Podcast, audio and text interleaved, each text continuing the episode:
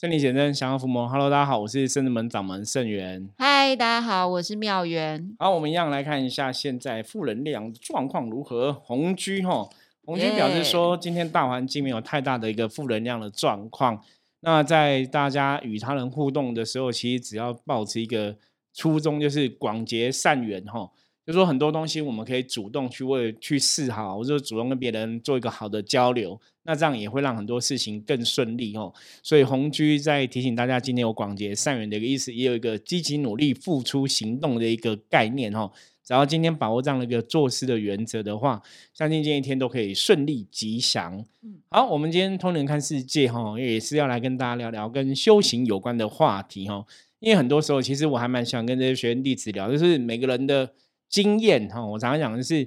你的经验搞不好会是他人可以学习的部分哦。像我们在看修行这个事情，像我们一直以来跟大家分享的很多故事啊、内容啊等等，也是我从我们自己的人生经验，或是我们遇过的朋友、我们遇过的客人哈，很多时候你从他们身上也可以学到蛮多的东西哦。像之前我跟大家一直分享说，通灵人的一些见解，我说通灵其实看不到，真的才是幸福哈。如果你是看得到，你感应得到，其实很多时候你没有智慧的时候，其实就是很可怕的迷失在里面。因为真的，我以前刚开始接触修行这一块，成为老师的刚开始的时候，那时候也还还在，虽然成为老师了，在帮别人占卜解惑了，可是一方面也在过程中也还在学习很多东西嘛。是，就如果以我现在看当初的我，我也觉得当初我嗯，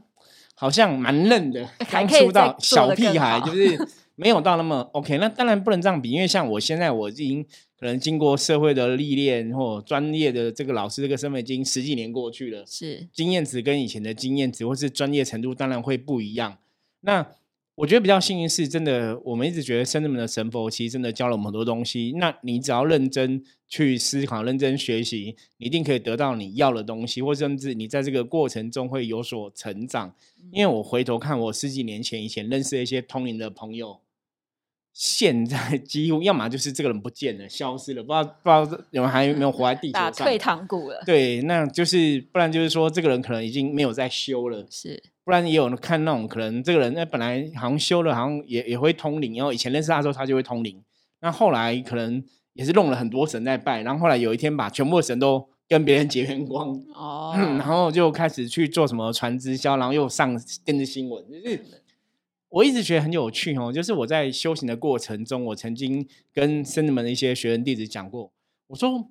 有时候我自己也会想，说到底凭什么这个圣元师傅可以讲这么多东西？就是为什么我可以去评论很多通灵的一个状况哦？因为我真的认识一些老师，有的是台面上或是 FB 粉丝团很有名的老师，那我真的都晓得背后的一些。内幕就很很有趣哦，就是对这些内幕，就是比方说他亲近的人或怎么样会跟我讲，那很多东西当然我我们不是别人跟我们讲，我们就相信。是。哦，我们还会去判断嘛，推。敲。对，那你这个内幕是可能别人跟我讲，我听归听，因为我的个性都是反正人家讲的未必是真的，可是我都通常跟这些老师或是真的会有亲自接触，对，所以我等于都知道一些就是内幕秘辛。然后就会看到很多东西，我就发现哇，真的，因为以前前期包括像我在做这个，不要说宗教研究，我们在这个历练的哈修修修行的一个历练过程中，其实有很多机缘去认识不同的老师、不同的通灵人。那后来菩萨曾问过我一句话，什么？菩萨说：“国语问你，当然都是国语啊，那是你内心跟有一个能量控。嗯，菩萨问我说：那你经历这些，你有没有学到东西？”我就说有，其实学到很多东西哦，因为你看到这么多通灵人的一个后来的路，有的可能真的走偏了，有的真的走到我们讲的所谓的入魔，有的可能真的哦，本来没有能力，后来变有能力，然后变成名人这样子，那你开始就名利来了考验，可能又渡不了，哦，名利、权力、欲望等等的。其实真的，每次看到人家这样子，我都觉得都是我们在修行上一个很好的警惕、借镜跟借镜。所以修行很多时候我们常讲修行，修行嘛。我我们最近常跟朋友在聊，说重点是修就是调整嘛，修正嘛；行就是行动嘛。很多东西你真的是要把它内化，你要学到之后，你要把它内化，你要有所行动，你也才会得到这个行动的好处。对，这是修行比较重要一点哦。所以今天也是跟大家。分享一下哈一些修行的一些基本观念，因为现在真的太多我们的听众朋友也是有接触修行的朋友，是，所以都去聊这些东西哦。所以像之前我讲到说，像佛教的部分，佛教用幻觉来形容你感应到的一切东西，包括神通这种东西哦。很多佛教佛教的说法都说神通不敌业力嘛。那神通基本上来讲，如果是你有神通，或者你看得到另外世界，别人看不到，那可能都是假的，都是幻觉。那用这样的意义来定义的最大原因，就是你才会保持自身的智慧的提升，因为那个才是你要的东西哈。你有一个很好的智慧，那才是修行最重要的一个目的跟初衷，而不是说我我想有个神通能力。因为如果你没有个智慧，可是你却有很好的神通能力，其实到后来那个能力都会偏掉，就开始有很多的。影响就是，比如说，可能人家诱惑你说：“哎，你要不要帮我们推荐一下商品啊？我给你抽个对，很可怕，十趴、十五趴，就开始你会觉得，那你就觉得说，哎，我我有这个能力，我来做这个事情，或是我来做个代言，我来做了干嘛？好像也没有不 OK。对，然后可能你心里就会觉得说，哦，应该是我有很认真做，所以菩萨安排了这样子的，就自己说服行销方式，对，就是帮我拱出来。可是基本上来讲。如果你有这样的一个能力，基本上他还是要更愿你有大愿，这个大愿可能还是在帮助众生的一个份上。那你其实现在在做这种，我们讲说可能真的比较是纯商业行为，它到底跟众生有没有关系？这个就很重要。嗯，这个中间的拿捏如果没有拿捏好，其实很容易就会偏掉。所以这个很可怕。我觉得这种东西是怎么入魔的哈？有些时候我常常讲修行人，就是你怎么入魔你都不知道，你什么时候偏了你都不知道。可是等你真的歪掉之后。就回不来了。嗯那我们真的是圣人们的这些学弟子，包括我们真的有遇过很多这样的一个经验哦，所以是一直再三的告诫大家，为什么我们常常讲。智慧，智慧太重要。你要有知识，你要有智慧，这个是非常重要的事情。对啊，像我之前可能在透过我自己的粉砖那个游乐园，然后帮朋友们做线上的占卜占卜服务。我觉得我自己也会遇到修行上面的如何运用智慧。比如说你在占卜的过程当中，可能有一些朋友们他就正在执着于一段感情，或者是执着于呃有一个。一个想要的对象，好了，那当时我都会觉得，哎，其实我们圣人门教的是说，你应该要放下执着，甚至是说，你应该要看到说，在这样的关系里面，你是他可能真的不会有的开心，对，或是不会开心。对，那后来我发现，在我跟呃朋友们在聊的时候，文字在聊的时候，会发现说，他还是很执着。这个就是人呐，这个我常常讲，就是人不执着不是人，就其实有些人就这样，就是。放不下，看不看。对，然后我就开始去想说，那我要找一些方法，看怎么样能够把我们自己在圣人门运用到的修行师傅分享的一些想法概念，更能够让他懂。好，也不要说懂，就是能够让对方理解啦，可以怎么做，可以让自己真正比较好这样。对，所以我就开始去阅读一些书籍。其实主要方式是，主要的目的是想说，我透过阅读，如果在阅读的这些书籍里面，它有一些正面的力量或者是想法，我觉得来跟大家分享，也可能比较具有说服力。这是我自己的修行方式啊。可是本来修行真的就是这样，就是我们常常讲多看、多听、多学。那包括你的人生历练，当然也是学习的一环嘛。那包括你我们阅读书籍哈，去看别人的经验。其实一直以来是这样，像我自己以前早期也是看了蛮多书籍的，包括看像圣严法师的一些他们的自传类书籍等等的，然后你还是可以学到这些道理啦。对，包括像早期看圣严法师，他后来成立法鼓山嘛，那当然我觉得他是一个很了不起的人这样子哦。可他以前也讲过，即使在佛教界哦，你又觉得佛教界出家师傅应该都是很慈悲为怀啊，可能没有啊，他以前也犯小人，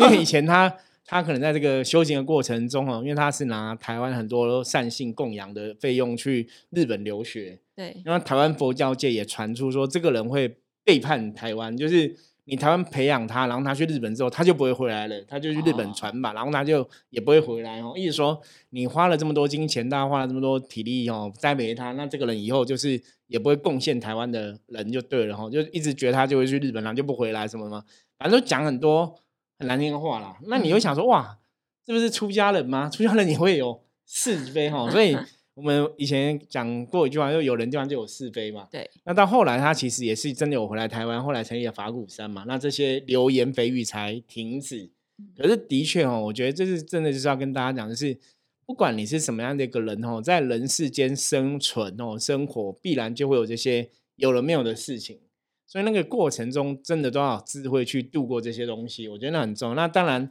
这个智慧有些时候是可以通过你阅读。对，嗯，阅读读书，其实里面是有很多前人的经验，或是前人的一些领悟，那的确可以帮助我们去增加知识之外，甚至可能可以让我们更了解许多的状况。是啊，没错。像我看了一本书，他是在讲如何让自己开心，他是一个国外的作者所写的。那他有讲到说，其实当你呃想要开心这件事情是其实是很简单做到的，你应该是要把专注在当下。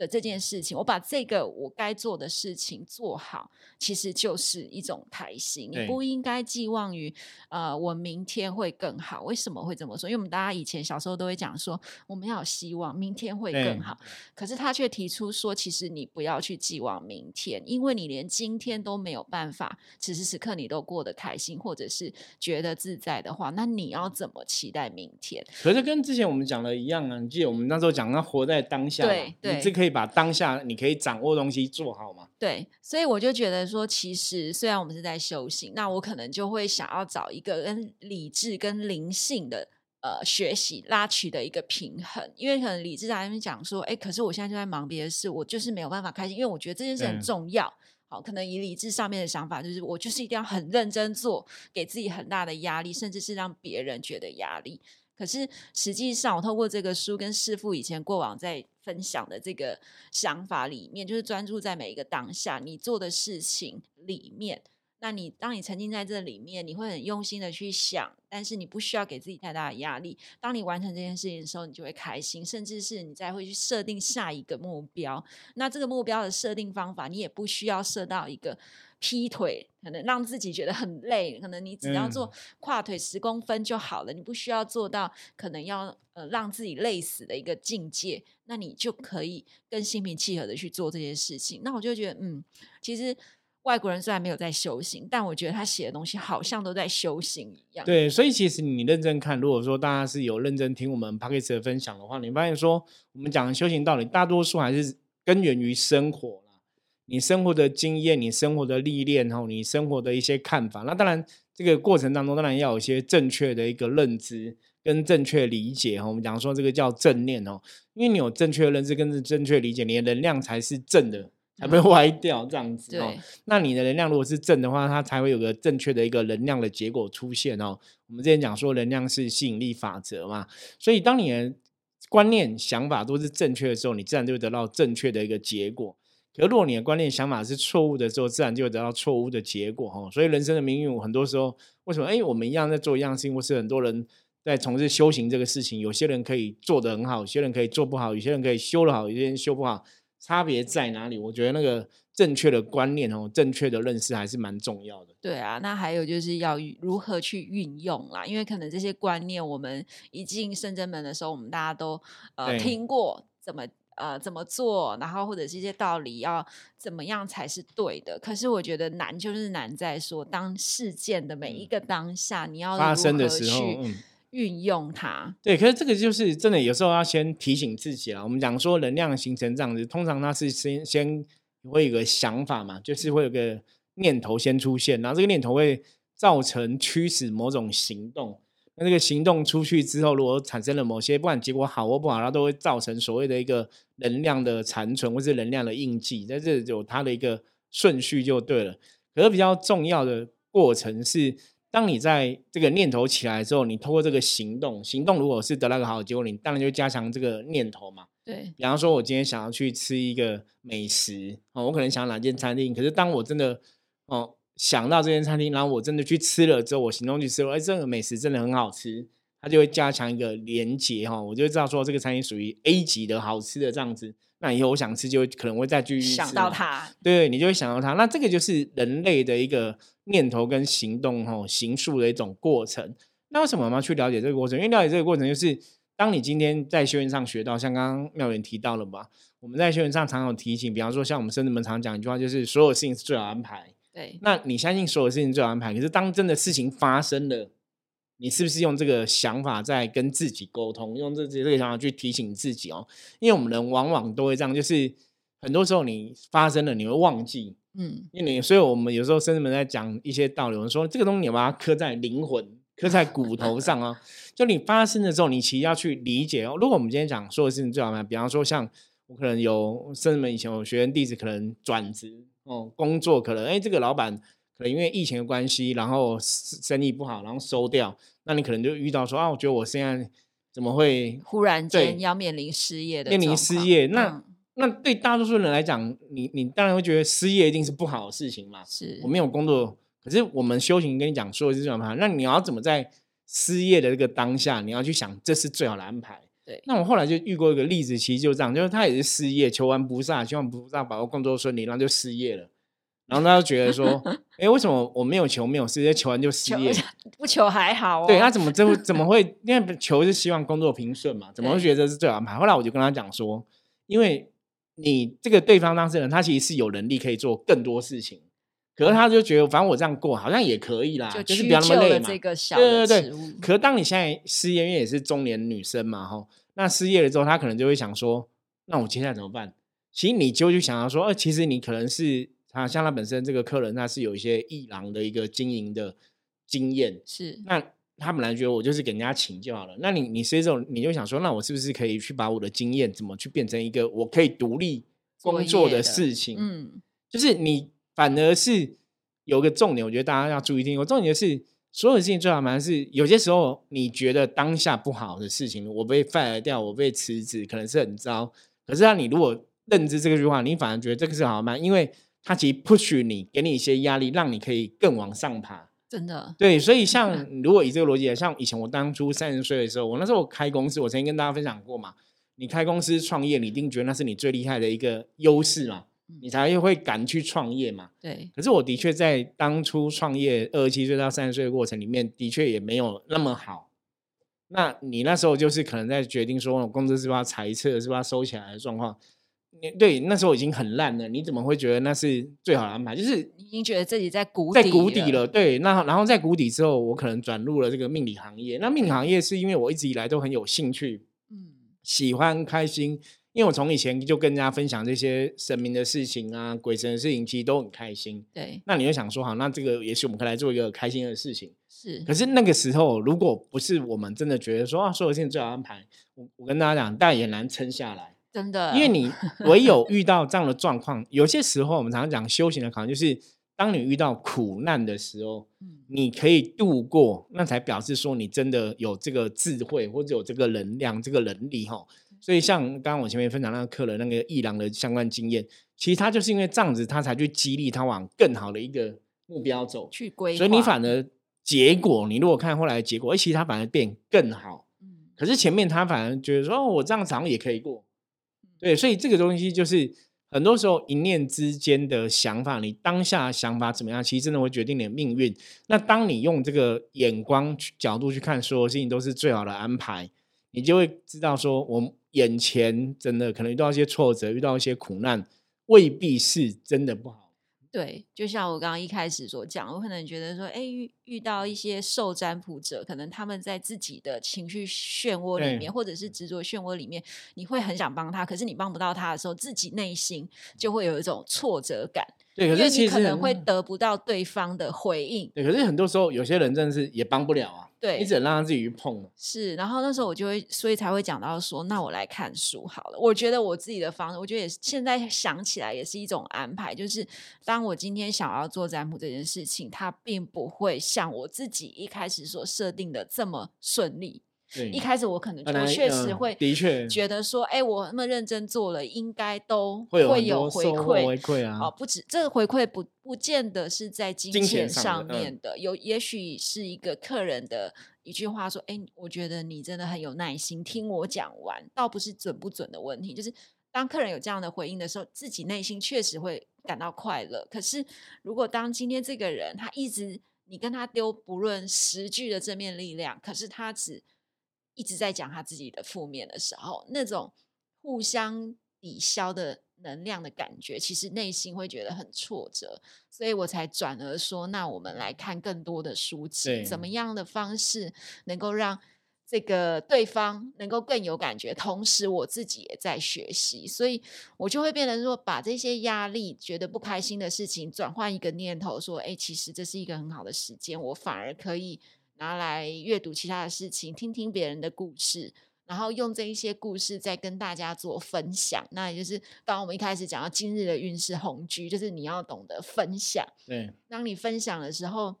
你才会自己感到开心快乐。这个也是我刚刚提到的那本书的最终的。目的啦，就是你今天拥有的再多，可是你没有做到分享，其实你的内心还是不会感到快乐。对，其实我觉得妙云讲的非常，其实所以你现在有感觉 理解我们跟你讲 什么叫所有事情最好安排。有有有，因为很多时候其实你当下看这个事情，我常常讲，很多时候我们在当下看这个事情，你会觉得这个事情明明就不好，我现在明明就是被 fire 掉，我现在就没有工作，明明就是很不 OK 的事情。可是有时候你长远来看，那反而是一件。好的事情，对，因为人人的有时候学习成长，我曾经讲过说，神佛看人类世界是这样，就是说，人类有些时候的确是要遇到一些挫折哦，才会得到磨练跟提升。那如果我们的人生，当然大家都喜欢一帆风顺嘛，可如果一帆风顺，很多时候反而会更可怕。如果你在这个一帆风顺里面，你忘记了一些东西的时候，你就会怎样？